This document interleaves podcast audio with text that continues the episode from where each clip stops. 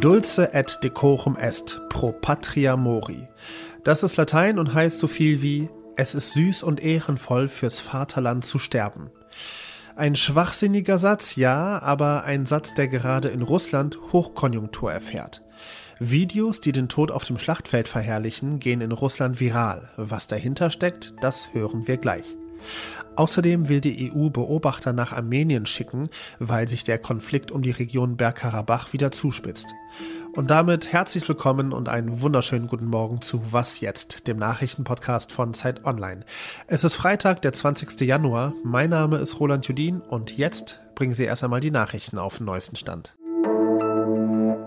Ich bin Anna Schwed, guten Morgen. Auf dem US-Luftwaffenstützpunkt in Rammstein beraten ab dem Vormittag die NATO und andere Unterstützerstaaten über weitere Hilfen für die Ukraine. Kurz zuvor hatte die US-Regierung noch einmal militärisches Material im Wert von umgerechnet 2,3 Milliarden Euro versprochen. Abrams-Kampfpanzer sind laut dem Pentagon aber nicht dabei. Bundeskanzler Olaf Scholz hatte die Lieferung dieser Panzer angeblich zur Bedingung für die Freigabe von Leopard-Panzern gemacht. Der ukrainische Präsident hat am Abend noch einmal einen eindringlichen Appell an Deutschland gerichtet. Er sagte wörtlich, wenn ihr Leopard-Panzer liefern könnt, dann gebt sie uns. Der neue Bundesverteidigungsminister Verteidigungsminister Boris Pistorius hat angekündigt, dass Deutschland bald darüber entscheiden wird. Der US-Musiker David Crosby ist tot. Seiner Ehefrau zufolge starb er im Alter von 81 Jahren nach langer Krankheit. Crosby war Gitarrist, Sänger, Songwriter und Mitbegründer der Band The Birds. Er galt als einer der einflussreichsten Rocksänger der 1960er und 80er Jahre und wurde gleich zweimal in die Rock'n'Roll Hall of Fame aufgenommen. Redaktionsschluss von diesem Podcast ist 5 Uhr. Werbung Diese Woche in der Zeit? Die Bücher des Frühlings. 16 Seiten blühende Fantasie. Von gefährlichen Liebschaften, einer Flucht auf dem Mississippi und magische Erzählkunst. Das Literaturspezial zur Buchmesse in Leipzig. Die Zeit, Deutschlands größte Wochenzeitung. Jetzt am Kiosk oder direkt bestellen unter zeit.de/slash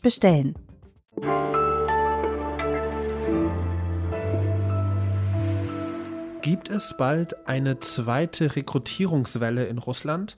Westliche Thinktanks und Social-Media-Posts wie die vom Präsidenten der Region Tschetschenien deuten auf jeden Fall darauf hin.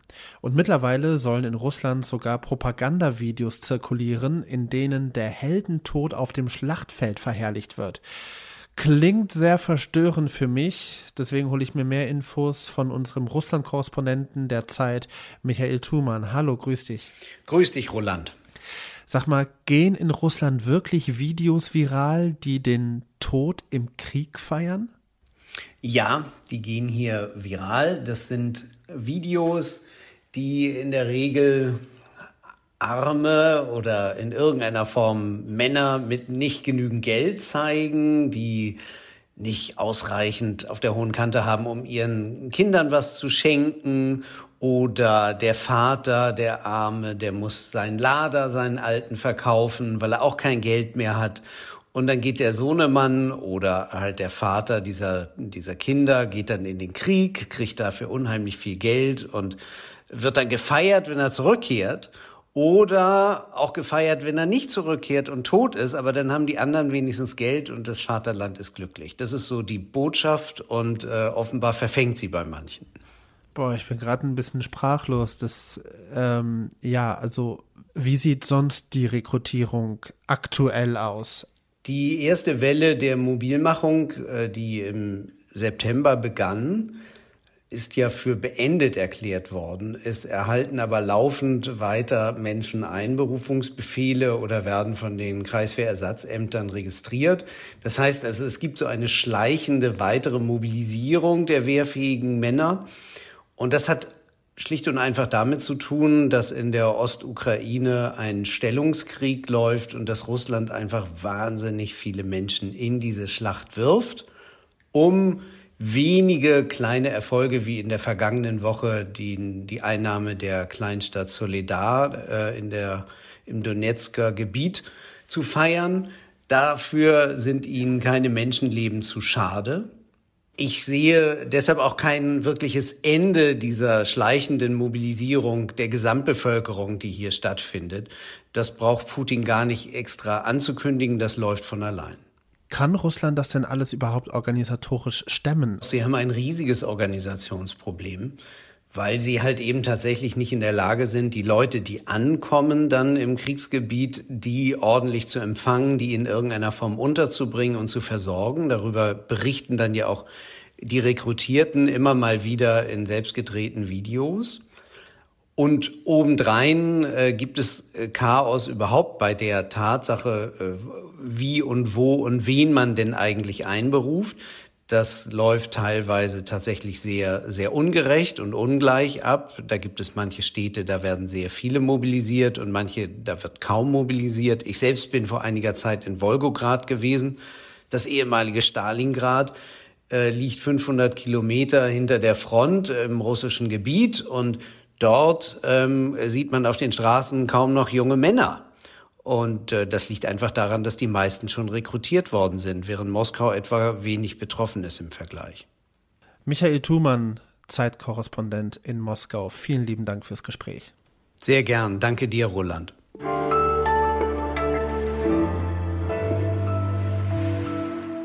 Und sonst so?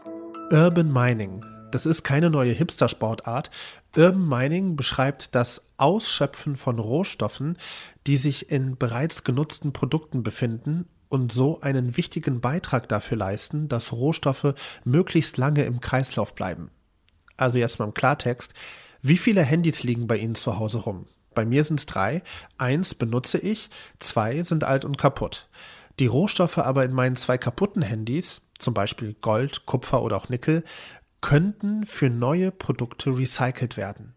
Das Institut der deutschen Wirtschaft in Köln hat ausgerechnet, dass theoretisch durch die ausrangierten Handys, die bei vielen zu Hause in Schubladen versauern, der Materialbedarf von neuen Smartphones für über zehn Jahre gedeckt wäre.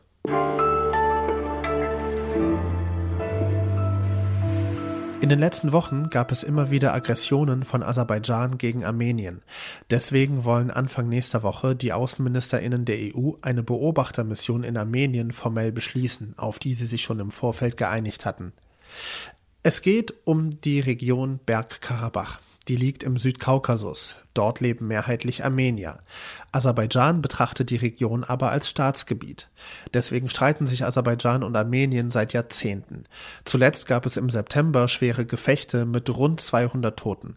Und seit einigen Wochen ist die einzige Zufahrtsstraße von Armenien nach Bergkarabach gesperrt. Armenien macht Aserbaidschan dafür verantwortlich. Inwiefern jetzt die Präsenz der EU in der Region helfen kann, ist umstritten. Und darüber spreche ich jetzt mit Journalist Tigran Petrosian.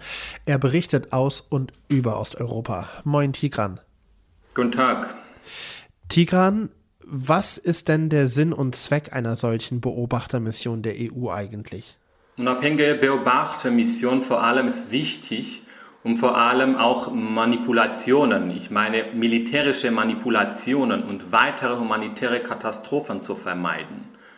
Also während der letzten zwei Jahre besitzen aserbaidschanische Truppen armenische Dörfer weiterhin in Bergkarabach, die unter armenischer Kontrolle sind, nach dem Waffenstillstand. Äh, aserbaidschanische Truppen drangen in den Hoheitsgebiet der Republik Armenien ein. Es gibt keine klare Abgrenzungen zwischen den beiden Ländern. Also wer Macht hat, tut alles, was er will, in diesem Fall Baku. Also deshalb besteht Armenien vor allem darauf, immer wieder dass die internationale Gemeinschaft eine Beobachtungsmission in der Region entsendet. Aber das wäre ja nicht das erste Mal, dass die EU eine Beobachtermission dorthin schickt. Ähm, dann haben solche Missionen in der Vergangenheit ja relativ wenig gebracht, wenn Aserbaidschan immer wieder aggressiv vorgeht. Aber da, da gibt es auch Gründe, warum. Da Baku sich immer gegen die Beobachtungsmission ausgesprochen hat. Klar, damit die aserbaidschanische Regierung in der Lage sein kann, ihre Kriegsoperationen ohne Hindernisse fortzusetzen. Aber als die Beobachtungsmissionen da waren, was ich gesagt habe, es gibt natürlich diese Bremsemechanismen. Deswegen ist es immer gut, dass die, diese Beobachtungsmissionen langfristig in der Region bleiben. Lass uns noch kurz über Russland sprechen, wie Russland auf diesen Konflikt reagiert, weil Russland gilt als Schutzmacht Armeniens. Also der Fehler ist bereits in äh, Ihrer Frage, mein Kollege, also dass Russland als Schutzmacht Armeniens gilt. Dieses Narrativ dominiert nach wie vor im Westen, vor allem in den Medien, auch in deutschsprachigen Medien, was nichts mit der Realität zu tun hat. In der Region herrscht seit Jahren eine andere politische Realität. Ja, Russland hat seine beherrschende Stellung im Südkaukasus, das sehen wir jetzt. Die einzige russische Militärbasis befindet sich in Armenien, deswegen kann man sagen, dass es die Schutzmacht Armeniens ist. Und 2000 russische Friedenstruppen sollen sich äh, um den Frieden im Bergkarabach sorgen. Aber ich frage mich, was machen jetzt diese Friedenstruppen da, wenn die Bevölkerung von Bergkarabach heute seit 38, ja, 38 Tagen unter Blockade steht. Was weiß man denn darüber, wie es den Menschen in der Region Bergkarabach geht? Diese Blockade könnte wirklich für die Armenierinnen und Armenier in Bergkarabach schon bald zu einer humanitären Katastrophe werden. Es gibt kein Gas, kein Strom, Grundnahrungsmittel und Medikamente, die Armenien bislang nach Bergkarabach lieferte, kommen dort nicht mehr an. Und natürlich es gibt ein Ziel, das Regime in Baku verfolgt nur ein Ziel. Ja, Karabach um jeden Preis von Armeniern zu säubern. Durch Krieg, durch Deportation und jetzt auch durch Hunger. Sagt Journalist Tigran Petrosian. Vielen Dank für das Gespräch und vielen Dank für die sehr wichtigen Informationen. Ich danke Ihnen. Damit geht was jetzt an diesem Freitagmorgen zu Ende. Doch bevor wir Sie ins Wochenende entlassen, wartet heute Nachmittag noch meine Kollegin Erika Zinger mit dem Update auf Sie. Mein Name ist Roland Judin. Ich wünsche Ihnen trotzdem jetzt schon mal ein wunderschönes Wochenende.